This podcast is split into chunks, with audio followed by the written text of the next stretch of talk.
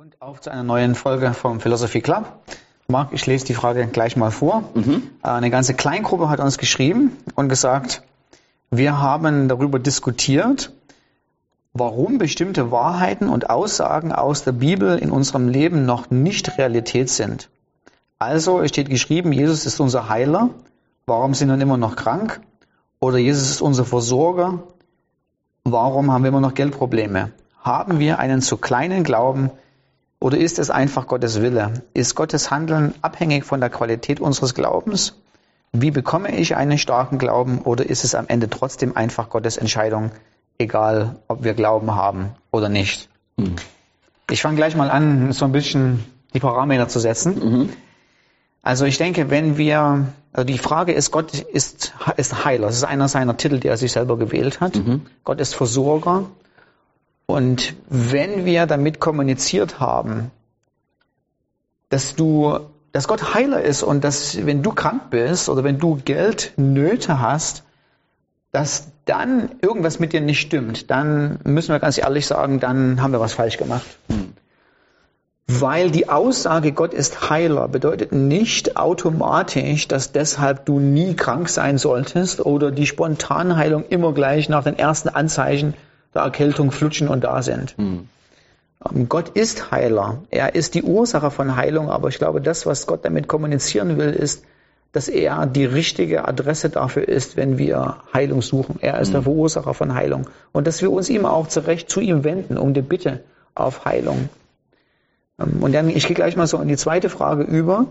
Ähm, die Frage ist, müssen wir unseren Glauben anpassen. Hat unsere Glaube, muss unser Glaube eine gewisse Qualität haben. Mhm. Und ich denke, gewisse Aspekte, wie Glaube aussieht oder aussehen sollte, finden wir tatsächlich in der Heiligen Schrift. Also wenn Jesus zum Beispiel sagt, in Matthäus 6, Vers 7, dass die Heiden beten auf eine ganz gewisse Weise. Sie mhm. denken, sie werden erhört aufgrund ihrer vielen Worte. Und wenn er dann sagt, bei euch sei das nicht so, kommt eine innere Einstellung zum Tragen, wo, wo Jesus sagt, also eure Einstellung sei, sei nicht, weil ihr alles richtig gemacht habt, die Worte richtig gesagt habt, ihr Gott dann damit besänftigt und er sich überwindet, euch was Gutes zu tun, sondern ihr habt einen Vater im Himmel, der weiß, was ihr braucht. Weiß heißt, da sucht sich jemand um dich. Mhm. Das heißt, Gott will, dass wir natürlich im Gebet auch mit einer Art und Weise zu ihm beten, mit einem Glauben an seine Güte, mit einem Glauben, dass er da ist für uns. Jakobus 4, Vers 2 heißt es, ähm, ihr habt nicht, weil ihr nicht bittet. Mhm. So, das heißt nicht nur, weil wir einen Gott haben, der Heiler ist, heißt es, die, Automa die Heilung fällt automatisch immer vom Himmel. Mhm. Ähm, wir müssen Gott schon darum bitten.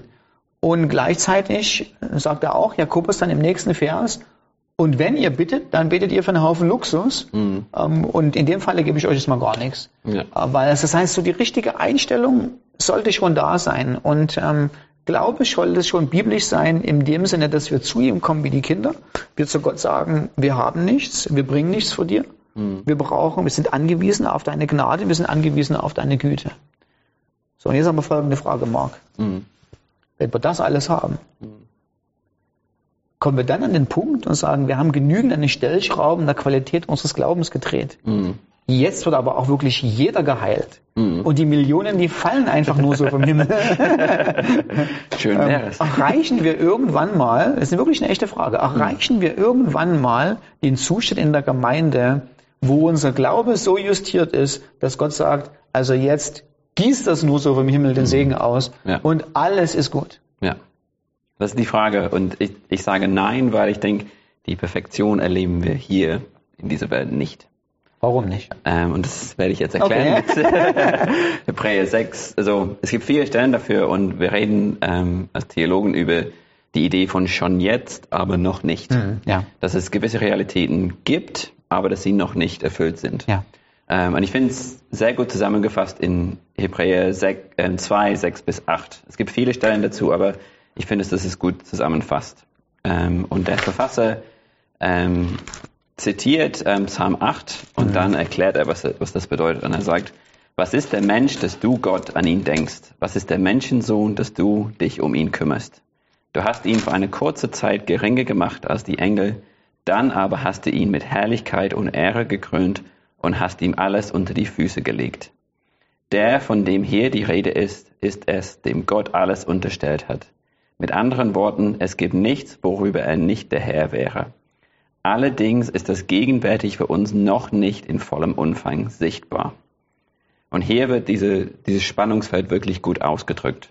Jesus ist Herr über alles, mhm. aber es ist noch nicht eine vollständige Realität mhm. hier auf dieser Erde. Mhm. Also wir sehen das mit, also mit vielen Beispielen. Er hat alle Sünden für uns getragen, mhm. aber wir haben immer noch einen Kampf mit der Sünde. Mhm. Er hat uns, was er gemacht hat, hat er uns zu Heiligen gemacht, aber die Bibel sagt, dass wir noch geheiligt werden müssen. Mhm. Ähm, er hat alle Krankheiten ans Kreuz getragen, aber wir warten immer noch auf die Erfüllung dafür, ja. dass wir diesen neuen himmlischen ja. Körper bekommen, ja. wo es nie wieder Schmerz gibt, nie wieder Training gibt und so weiter. Christus hat alles vollbracht, aber wir leben immer noch in einer verfallenen Welt. Und das ist das, was Römer 8 für mich so gut ausdrückt, ist dieser Gedanke, dass wenn wir alles jetzt hier haben, ist unsere Hoffnung auf, Him auf den Himmel, sage ich so, geschwächt. Es ist so, wir hoffen auf eine bessere und mhm. herrliche Zukunft mhm. und es wird alles nicht hier geben. Ähm, und Paulus schreibt in Römer 8, 24 und 25, unsere Errettung schließt ja diese Hoffnung mit ein. Nun ist aber eine Hoffnung, die sich bereits erfüllt hat, keine Hoffnung mehr. Denn warum sollte man auf etwas hoffen, was man schon verwirklicht sieht? Da wir also das, worauf wir hoffen, noch nicht sehen, warten wir unbeehrbar, bis es sich erfüllt. Und es ist so, wir wissen, dass das, was Jesus gemacht hat, Wirkung hat, dass es eine ewige Wirkung hat, dass wir irgendwann vollständig heil sein mhm. werden, aber es kommt nicht in diesem ja, Leben. Ja. Das ist kein Versprechen, dass wir hier ewig leben werden, ewig geheilt werden. So funktioniert das nicht. Absolut. Also ich denke, die, das, was, der, was die Römerstelle und viele andere Stellen so eindeutig sagen, ist, dass unsere Hoffnung als Christen eine zukünftige Hoffnung ist, mhm. auf unvorstellbare Herrlichkeit, unvorstellbare Größe, aber dass sie weniger zentriert ist auf dieses Leben im Sinne von hier erfüllen sich alle unsere Wünsche, genau. alle unsere Sehnsüchte. Ja.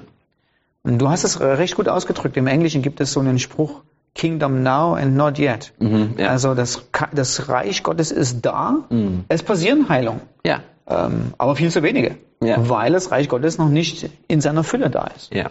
Genau. Und das hängt nicht damit zusammen, ob du jetzt genügend Glauben hast, ob du sozusagen dein Glaubenslevel irgendwo an einen gewissen Punkt gebracht hast, ja. wo es Bing macht und es dann nur noch überfließt und äh, der Segen vom Himmel fällt, sondern es hat einfach mit der Natur der Dinge was zu tun, mhm. Dass einfach es überhaupt nicht vorgesehen war ähm, in dieser Welt, dass jeder immer sofort gleich geheilt wird, auch wenn es stimmt, dass Gott ein Heiler ist. Ja, aber ich denke, es, ist, es liegt in unserer Natur als Menschen, so dieses Mhm. Ich will, dass das passiert. Was muss ich machen, ja. damit es passiert? Ähm, und ich, ich finde das wirklich faszinierend, wie Jesus damit umgeht.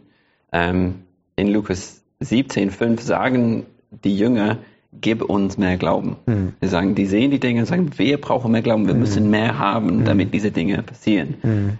Und Jesus sagt, selbst wenn euer Glaube nur so groß wäre wie ein Senfkorn, könntet ihr zu diesem Maulbeerbaum hier sagen, Heb dich samt deinen Wurzeln aus der Erde und verpflanze dich ins Meer, und er würde euch gehorchen. Und es ist fast, als würde Jesus sagen, ihr braucht nicht ja, mehr Glauben. Absolut. Ich, ich brauche nicht euer Glaube absolut. zu vermehren. Absolut. Ich brauche nur diesen winzigen Glauben ja. und dann kann ich viel machen. Und ja. für mich, ich, ich sehe das viel in, sagen wir, die Speisung der 5000. Ja.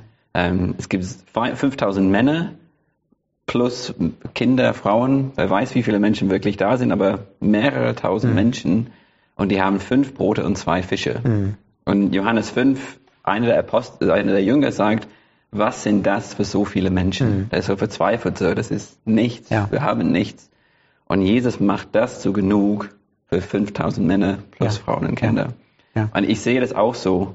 Meine Aufgabe ist, zu Gott zu kommen und zu vertrauen und sagen, ich habe nicht viel zu geben, aber ich vertraue dir, ja. dass du es gut mit mir meinst und ich bitte dich darum, dass du das machst. Und ich denke so, das Leben ist so eine Balance, weißt du? Mhm. Also ich möchte nicht mal, ich möchte nicht mal vor Gott stehen und Gott sagt, ach, ich hätte eigentlich viel mehr durch dich machen können, aber du hast da nie gebeten. Ja. Mhm. ja. Also ich möchte nicht so fatalistisch alles hinnehmen. Ja. Äh, Im Sinne von, ach ja, so ist es eben, wir, wir wursteln uns irgendwie so durchs Leben durch. Ja.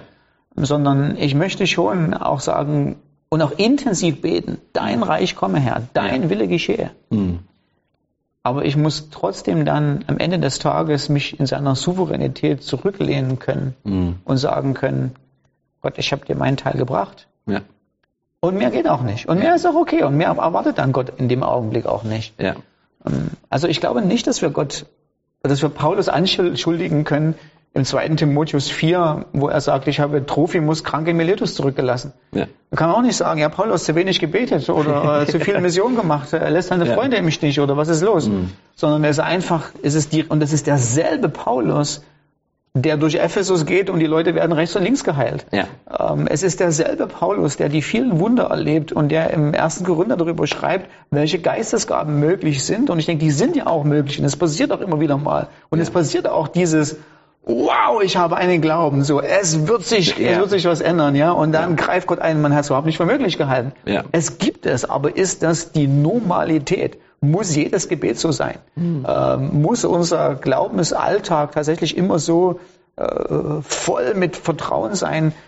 Ich weiß nicht, ähm, ich, ich glaube es nicht. Und ich glaube, mhm. Paulus hat einfach gesagt, dann in dem Augenblick, den habe ich dran zurücklesen lassen müssen, so ist es einfach. Ja, ja genau.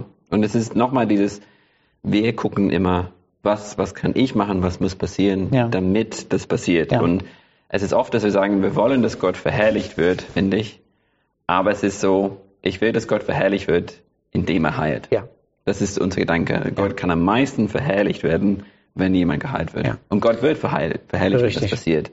Aber ich denke, wenn, wenn ein Mensch trotz eines Leids oder Schmerzens oder was auch immer sagen kann, meine Hoffnung ist auf eine herrliche Zukunft. Ich glaube an Jesus, egal was in dieser Welt passiert, egal wie schlecht es mir gerade geht, ich habe meine Hoffnung auf Jesus. Ich glaube, ja. das spricht diese Welt an. Das spricht diese verlorene und kaputte Welt an und sagt, es, ich, wir können dir nicht versprechen, dass wenn du an Jesus glaubst, dass alles ja. verschwindet, ja. aber dass du einen Frieden bekommst und eine Hoffnung bekommst, die über diese Welt hinausgeht. Und das ist das, was ich denke, das kann Menschen wirklich ja. zeigen, dass unser Glaube ja. wirklich echt ist. Ja.